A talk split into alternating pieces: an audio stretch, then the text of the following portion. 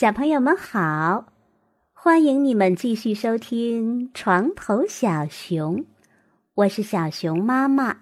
今天继续为你播讲成语故事“亡羊补牢”。小朋友们，你们准备好了吗？竖起你的小耳朵，仔细听哟。战国时期。有一个人养了很多只羊，他很爱惜这些羊，把它们喂得圆滚滚的。有一天，不见了一只小羊，原来是羊圈不知什么时候破了一个洞，狼钻进去把羊叼走了。你快把洞补起来吧！要不然，狼又要把你的羊叼走了。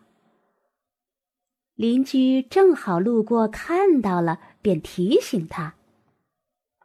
这个人不肯接受劝告，摇了摇头说：“我的羊已经丢了，还修补羊圈干什么呢？由他去吧。”结果，第二天他再去羊圈的时候。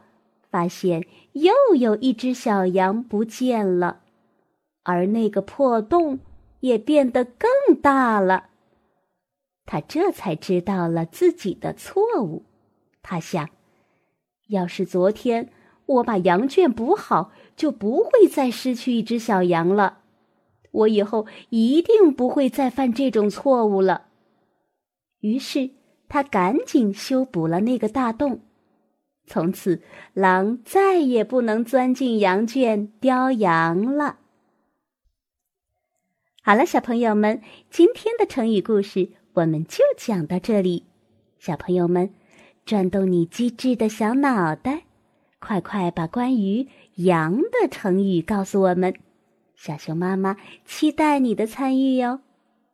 小朋友们，我们明天见。